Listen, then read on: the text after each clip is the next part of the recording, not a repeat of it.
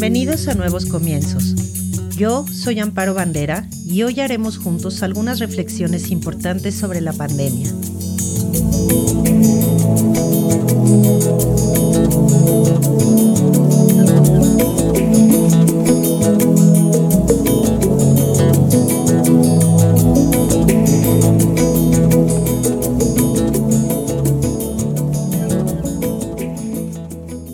El mundo de hoy es un mundo completamente diferente.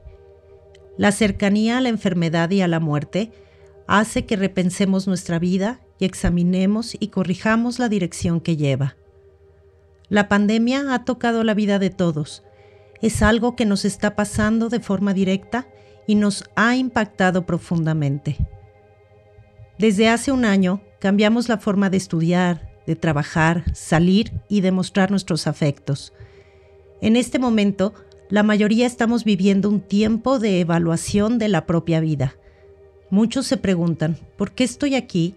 ¿Qué está pasando? ¿Qué va a pasar? ¿A dónde quiero ir? Estamos ante una oportunidad única para reestructurar nuestras vidas.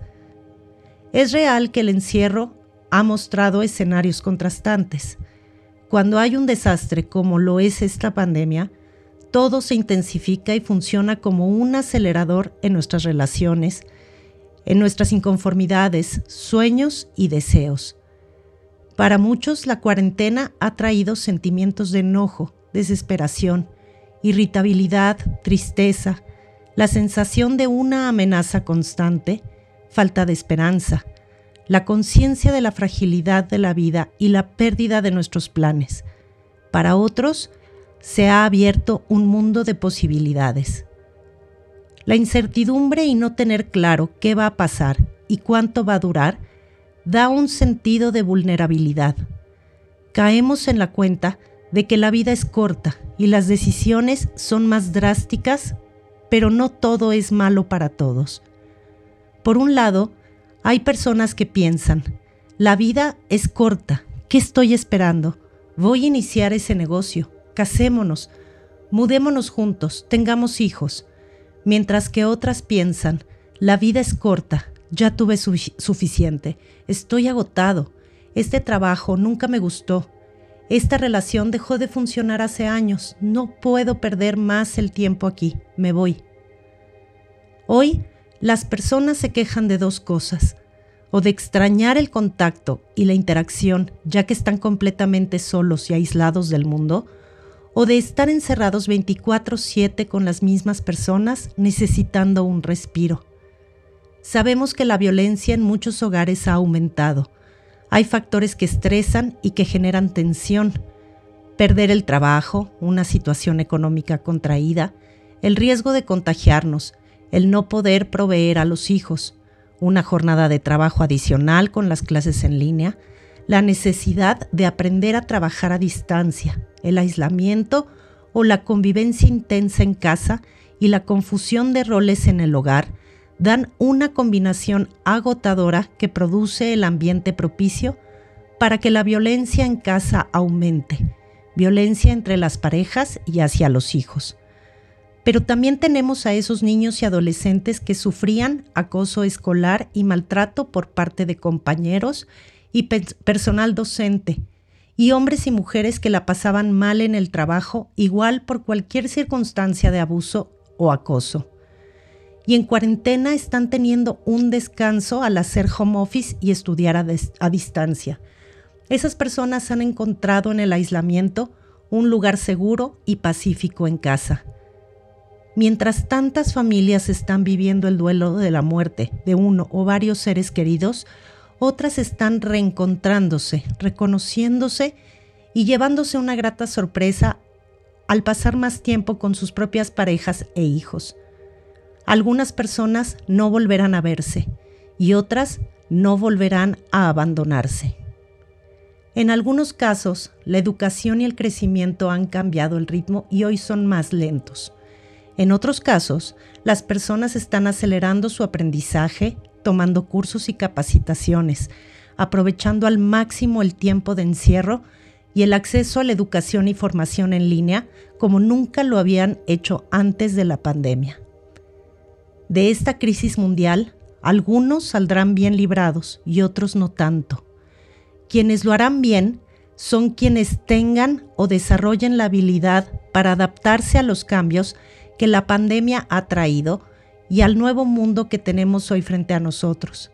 Quienes aprendan a regular sus emociones, su miedo, a darse espacio para llorar, sentir enojo, frustración, para procesar el estrés y la incertidumbre, quienes sean respetuosos con su propio estilo de lidiar con los desastres, pero al mismo tiempo se flexibilicen para aprender otras formas posibles de resolver y reorganizarse. Quienes no estén peleando y criticando a su equipo de trabajo, a su familia, a su pareja e hijos. Quienes por el contrario aprendan a observar y dejarse sorprender por las cualidades y estilos de las personas que les rodean. Quienes aprendan a apreciar las diferencias les irá mejor a quienes suelten la idea de que solo ellos hacen bien las cosas y su estilo es la única forma posible de ser y hacer. Quienes atiendan su salud mental, quienes estén dispuestos a aprender y se entrenen para adquirir y dominar herramientas que les permitan autocontrolarse, mantener el equilibrio y relajarse. Quienes aprendan a encontrar la calma y equilibrarse con pequeñas acciones como por ejemplo crear momentos de soledad y reflexión, escuchar música, música que les gusta, ya sea solos, en pareja o en familia. Quienes escriban sobre lo que sienten, practiquen alguna actividad física aún estando en casa. Quienes hablen honestamente sobre lo que sienten, quienes aprendan a conocerse a sí mismos en la adversidad, quienes se den tiempo para descansar y recargarse de energía Nuestros recursos emocionales salen y florecen en situaciones de dolor. Quienes están usando a su favor y perfeccionando sus recursos llevan una gran ventaja. Quienes reconocen que no pueden controlarlo todo y se flexibilizan para adaptarse y fluir ante la situación. Quienes hacen lo que tienen que hacer para mantenerse seguros a sí mismos, que no se ponen en riesgo ni a su familia ni a su comunidad y reconocen la importancia del trabajo conjunto para salir de esto. Quienes sean capaces de retomar y sostener relaciones humanas significativas a pesar del confinamiento. La salud mental está estrechamente relacionada con las conexiones interpersonales y la interacción con la comunidad. Estar en confinamiento no quiere decir que sea imposible este contacto con el exterior, ni que la única opción sea el contacto exclusivo con quienes viven con nosotros. Hoy es requerida la capacidad de crear nuevas formas de socializar.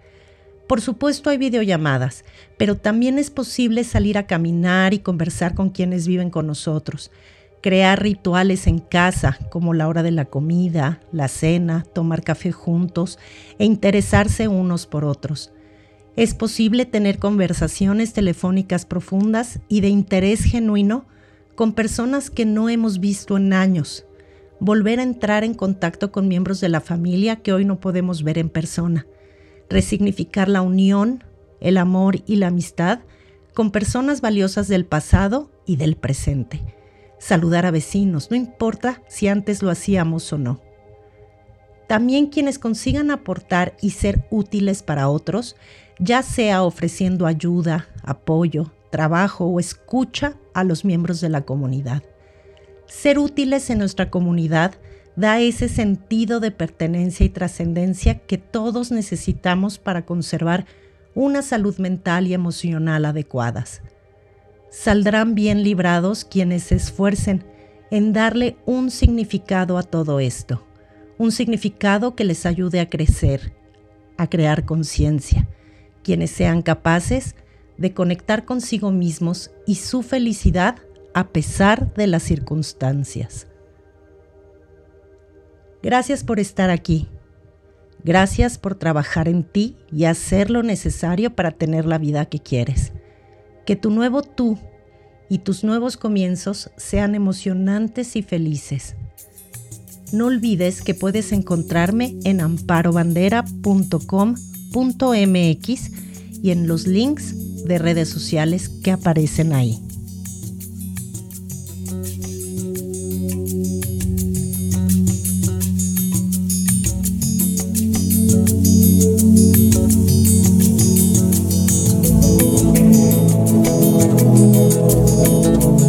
Música